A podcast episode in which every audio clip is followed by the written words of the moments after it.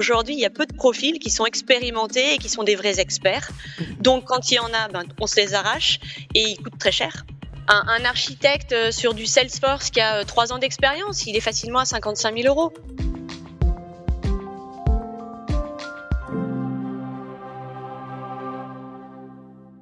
Que vous soyez étudiant, manager, en recherche d'emploi, en reconversion, que vous ayez 20, 30, 40, 50 ans, que vous travaillez dans la pharmacie, l'énergie, la banque ou l'assurance, eh bien, vous pouvez toujours vous former et surtout vous avez intérêt à le faire. C'est le euh, credo euh, de Fabrice euh, Schwertz. Bonjour. Bonjour Charlotte. votre spécialité, c'est le reskilling. Alors, je sais bien que les mots d'anglais envahissent notre langage, mais c'est quand même bon de les traduire parfois.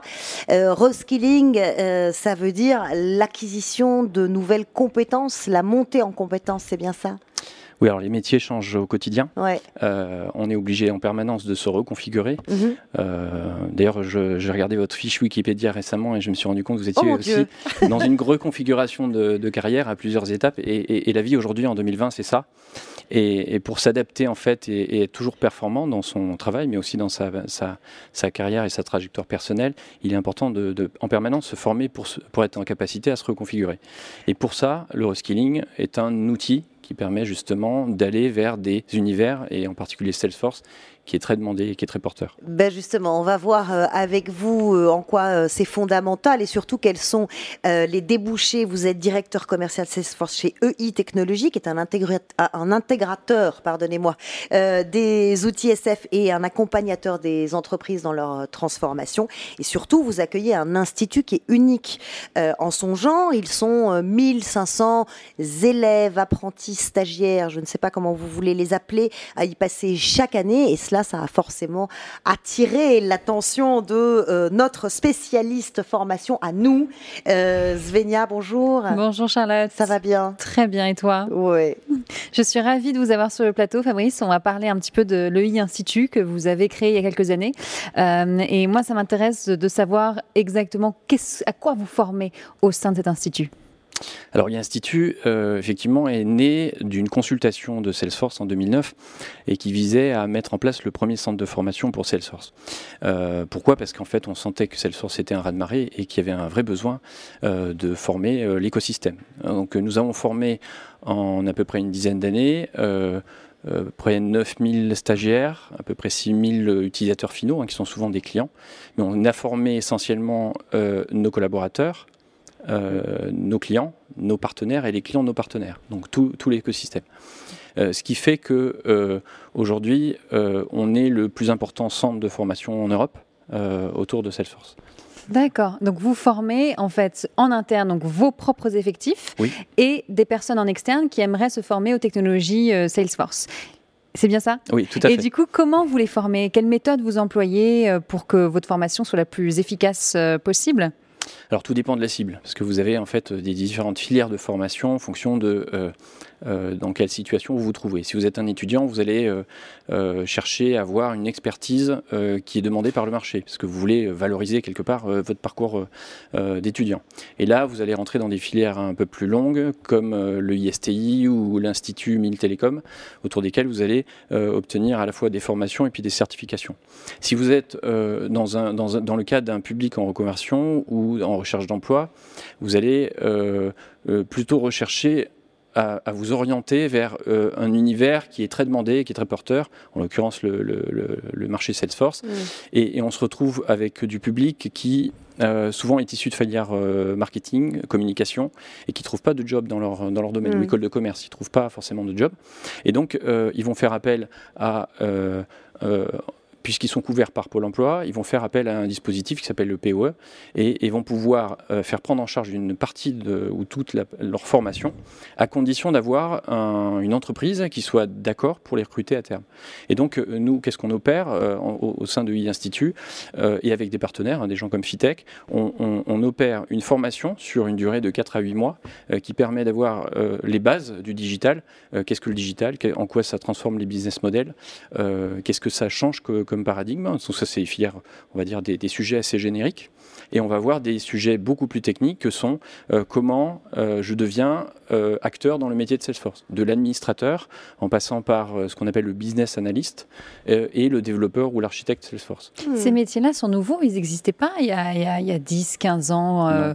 donc c'est vraiment des, des, tout nouveaux métiers auxquels on se, on se forme au fur et à mesure de sa carrière. Donc vous avez des gens de tout âge, j'imagine, qui viennent se former chez vous Oui, alors il y a tous les âges et puis il y a effectivement différentes catégories de personnes en fonction de là où elles veulent aller en termes de trajectoire personnelle.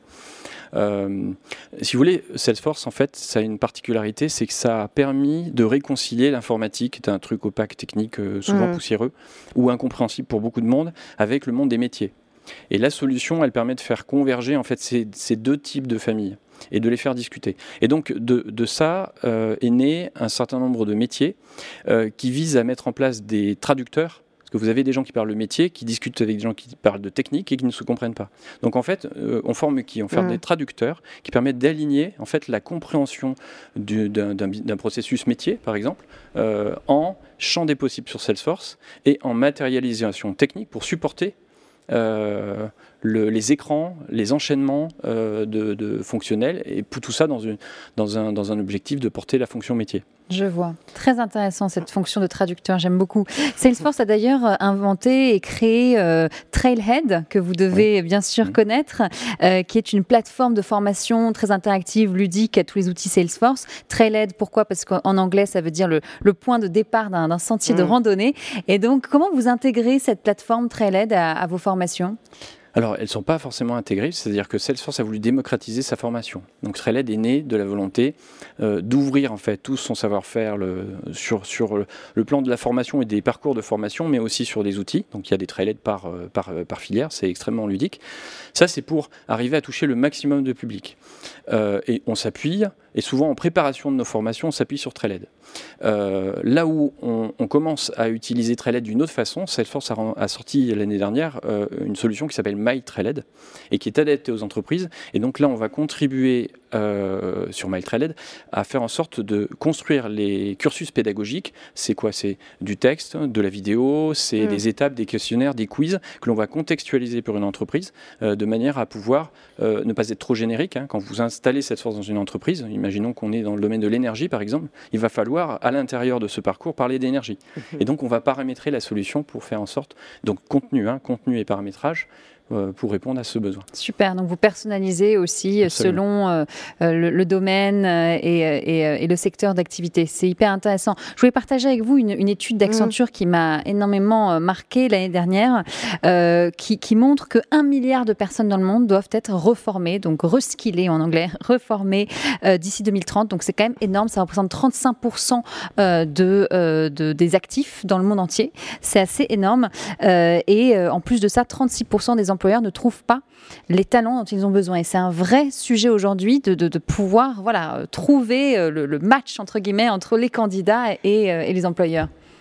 Euh, cette question du matching, on va en parler justement. Je vous propose qu'on échange avec Emmanuel Otavi, qu'on va rejoindre. Elle est avec nous aujourd'hui. Bonjour Emmanuel Otavi. Bonjour Charlotte. Euh, merci de nous avoir euh, rejoints. On, vient de parler euh, de, la, de, la, de la formation et de la formation permanente et du reskilling. Et, et, en face, il y a aussi les besoins du marché et les entreprises. Et nous, ce qui nous intéresse, c'est de comprendre le matching. Et c'est pour ça qu'on voulait en discuter avec vous. Vous êtes directrice exécutive en charge des divisions Sales, Marketing, Retail et Digital de Fight. Fight, c'est un cabinet de, de, de recrutement. Vous venez justement de, publier une étude extrêmement complète sur les tendances, les salaires et les turnovers dans les métiers du digital, euh, de l'IT et du e-commerce. Est-ce que vous nous confirmez que euh, dans ces nouveaux métiers dont on vient juste de parler, en particulier euh, ceux qui sont liés au, CRM Salesforce, eh ben c'est des métiers qui sont très recherchés et qui sont trop rares aujourd'hui pour les recruteurs? Alors oui, je confirme. Euh, je confirme en effet euh, ce, que, ce que vous disiez sur la nécessité de transformer, de traduire les besoins techniques pour les opérationnels. C'est une réalité et en fait, avec la transformation euh, digitale et technologique qui, à, qui a démarré il y a quelques années dans les entreprises, il y a une réelle volonté et nécessité d'avoir des équipes tech qui soient orientées business. Mmh.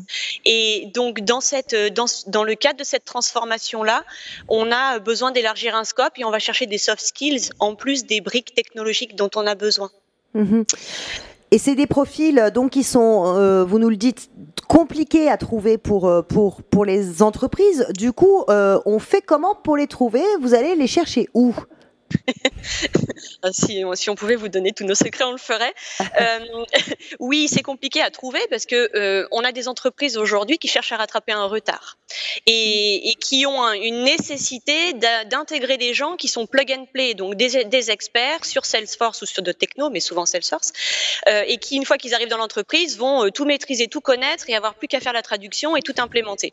Si mmh. c'était si simple, ça peut pas se passer comme ça, parce mmh. que comme beaucoup d'entreprises ont pris beaucoup de retard en même temps. Aujourd'hui, il y a peu de profils qui sont expérimentés et qui sont des vrais experts. Mhm. Donc, quand il y en a, ben, on se les arrache et ils coûtent très cher. Et donc, comment on les trouve? Bah, on les a identifiés. Après, ça, c'est notre métier de, de, chasse de tête, d'aller chercher les gens sur les réseaux sociaux. Généralement, ils échangent beaucoup dans des forums, ils partagent leurs connexions, leurs, leurs compétences, ils font partie de groupes de discussion. Donc, on va les, on va les approcher comme ça. Mais c'est pas parce que parce qu'on les a trouvés qu'on va réussir à les faire changer. Parce qu'après, il y a une espèce de marché de, de la rémunération, de, de, des avantages qui va les faire bouger ou non. Euh, vous, vous, vous dites, vous constatez que euh, pour les grosses entreprises, en particulier les grosses entreprises françaises, pour les postes très qualifiés, les, les, les gros postes, bah, ils, ils, ils, hésitent beaucoup à aller vers des profils en reconversion, comme ceux qui euh, fréquentent euh, l'Institut de Fabrice Schwertz euh, aujourd'hui. Pourquoi? Alors, si j'ai bien compris euh, ce que Fabrice a expliqué tout à l'heure, c'est que euh, vous faites un constat sur des formations pour l'utilisation métier, donc celui qui fait du marketing et qui veut se mettre à jour sur du CRM, vraiment pour digitaliser son métier. Et d'un autre côté, vous formez aussi d'un point de vue très technique, c'est ça? À l'implémentation et l'intégration? si, si, on décompose euh, la panoplie hein, de, de, profils, on a des profils qui sont très métiers, donc qui vont permettre de comprendre des problématiques commerciales, marketing, métier, ça peut être la logistique ou autre. Euh, et là, on va former une catégorie de, de profils qui s'appelle des business analysts. Et plus euh, on va rentrer dans ce que ne fait pas Salesforce en standard. Hein. Salesforce, la, puissance de feu de cet outil, c'est de pouvoir paramétrer au clic. Donc on comprend un besoin métier, on est capable de le traduire dans le langage Salesforce, et au clic à la souris, on est capable d'aider à la construction en fait, et des processus et des écrans. Et tout ce qu'on ne peut pas faire techniquement, on va devoir le transmettre à des équipes qui sont plus techniques. Et là, on va voir des équipes de développement jusqu'à des équipes d'architectes qui vont euh, être monopolisées pour, euh, mobilisées euh, sur l'intégration avec les systèmes d'information, parce que Salesforce seul ne discute pas avec le reste du monde si on ne le connecte pas au, système d'information. Et donc ça, c'est des profils hyper recherchés, sont les architectes Salesforce ou les architectes solutions. Mais c'est un vivier pour vous, Emmanuel Otavi C'est ça, vous. Alors, pour répondre à votre première question, pourquoi c'est compliqué Pourquoi les sociétés, elles ont, parfois du mal à s'ouvrir aux reconversions euh, ben C'est parce qu'en fait, euh, quand on est déjà en milieu de carrière ou, euh, ou qu'on a déjà une expertise sur une typologie de métier et qu'on veut changer radicalement de secteur, Aujourd'hui, en France, on n'a pas cette culture et cette ouverture d'esprit. Mm. Nous, nos clients en cabinet, ils sont très franco-français dans leur approche. Ils ont une job desk, il y a des cases dedans. Si le candidat il coche pas toutes les cases, il veut pas en entendre parler. Et donc parfois, ça veut dire que quand on est dans cette posture, on doit le client retirer des pattes au mouton et le candidat, lui aussi, il a un sujet. C'est que généralement, quand il est en milieu de carrière, il a un niveau de rémunération. Or là, mmh. il repart à zéro sur une compétence qui est nouvelle et dans laquelle il débute. Et souvent, il n'est pas prêt à faire moins 20 ou moins 30% sur son salaire. Donc on a, on a, un, double, on a un double sujet, ce qui fait que les, les, les postes là sont très compliqués à combler et, et les gens sont difficiles à faire changer d'avis en fait. Euh, ouais, ça veut dire que chacun doit faire des concessions aussi. Euh, vers quels euh, instituts, vers quel vivier, euh, institut, école, vers quel vivier vous vous tournez? Vous pourriez vous tourner justement vers EI Technologies? Ben, on pourrait, on pourrait, on en discutera avec plaisir. avec plaisir. Après, vers quel vivier on se tourne euh, on, bah, Déjà, on a notre vivier. C'est-à-dire qu'un euh, un cabinet de recrutement, s'il existe depuis longtemps et qu'il a une taille suffisamment importante, normalement, il a sa propre base de données. Et comme nous, on a une expertise sur les métiers de l'IT et du digital, on a un, on a un vivier qu'on alimente, qu'on anime, etc. Euh, maintenant, on essaye de faire rentrer des nouveaux candidats régulièrement. On se base beaucoup sur des métiers d'architecte, sur, sur des, des écoles, des grandes écoles. Donc, il y a une chose à savoir, c'est qu'il n'y a pas d'architecte junior. En sortant d'école, on n'est pas architecte. Mm. Euh, on, on, le devient après 3, 4, 5 ans d'expérience. Mais euh, donc, euh, le, les candidats ont le temps de se former à des outils au travers d'autres métiers à pour maîtriser toute cette technique et ensuite devenir architecte. Donc, parfois, il faut juste laisser le temps au temps. Euh, dernier point avec vous qui est intéressant, euh, vous avez parlé du côté recruteur, euh, mais on peut parler aussi du, du profil de ceux qui, qui recherchent.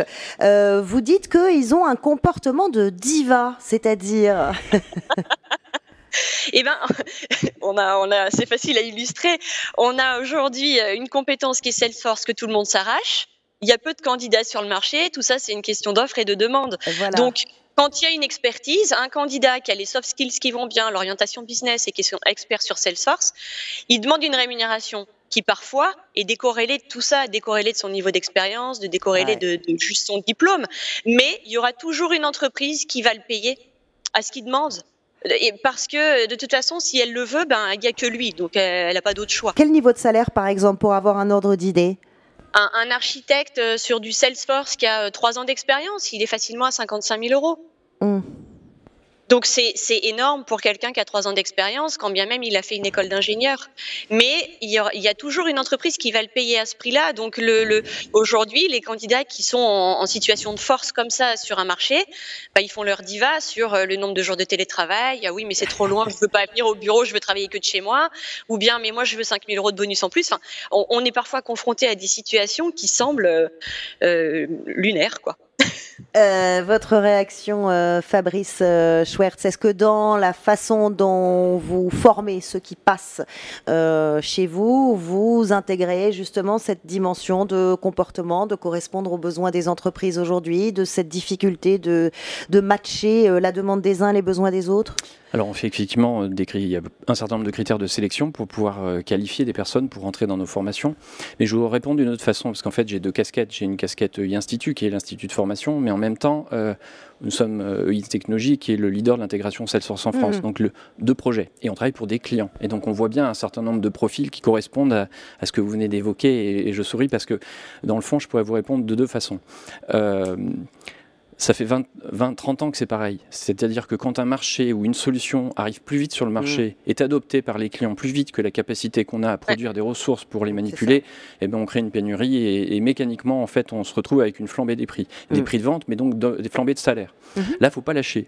Euh, nous, on a un devoir. Je, je prends mon, maintenant mon, ma casquette ESN. On a un devoir de ne pas faire n'importe quoi. Parce que quand on recrute quelqu'un, c'est pour la durée. Et donc, si on le recrute dans une période de pic pour répondre à un marché, on joue la surenchère. Quand le marché est en train de s'écraser parce que les écoles de formation, les instituts comme nous, euh, inondons le marché de nouvelles compétences, on va se retrouver quelqu'un qui va être trop payé, on va être très embêté parce qu'il ne mmh. sera pas en adéquation avec, mmh. euh, avec son, son, prix de marché. Donc ça, c'est un point important qu'il mmh. faut retenir. Et maintenant, d'une autre façon, euh, et c'est aussi comme ça qu'on qu l'appréhende chez UI Technologies, en fait, quand on fait des projets, on a, je vais vous donner un, un pourcentage, mais il peut être discutable, 20% de Top Gun. C'est eux qu'on recrute avec vous et qui nous permettent de tenir euh, une ossature projet, un projet qui réussit. Euh, et tous les autres sont des, pour le, le, les, les, plus jeunes euh, en formation sur ces projets-là, et, et, le milieu va produire en fait l'essentiel de la valeur. Donc en fait, c'est ces trois segments qui sont importants de considérer, et il faut jamais lâcher. Il faut absolument un équilibre pyramidal euh, pour faire en sorte de réussir un projet aujourd'hui et demain. Et c'est, mmh. je veux dire quelque part, la, la, la, promesse de tenir les ambitions de croissance, euh, pour donner quelques chiffres, hein, 175 000 personnes en 2022 euh, formées par l'écosystème, donc emploi, hein, 175 000 emplois directs et indirects donc 48 000 euh, directs, on peut l'obtenir que si on accepte quelque part d'équilibrer nos pyramides. Mmh. Euh, c'est donc, on comprend bien que c'est ce qu'on appelle une problématique de, croissance, euh, voire euh, d'hypercroissance avec, faut garder la durée en tête.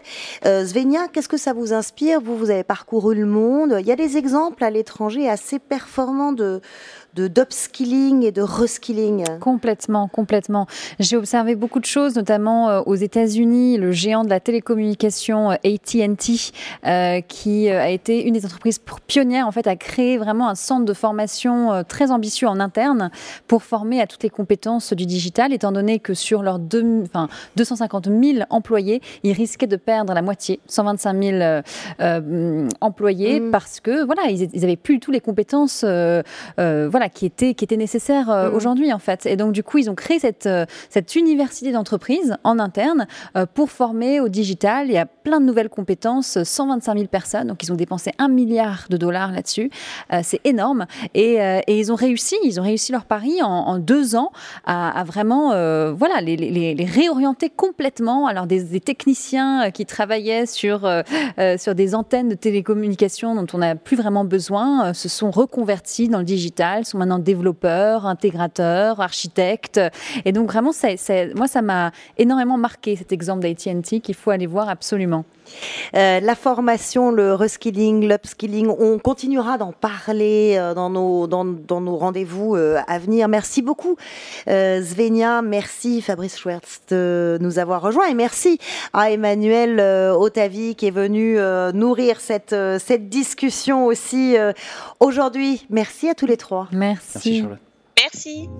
Merci d'avoir écouté Way of Trailblazer. Si vous avez aimé cet épisode, vous pouvez en parler autour de vous et dès maintenant le partager. Surtout, n'hésitez pas à nous laisser 5 étoiles sur Apple, Google Podcast, Spotify ou encore Deezer. Et si vous avez le temps, nous serons très heureux de connaître votre avis sur l'émission. Merci encore, merci à vous et à très bientôt.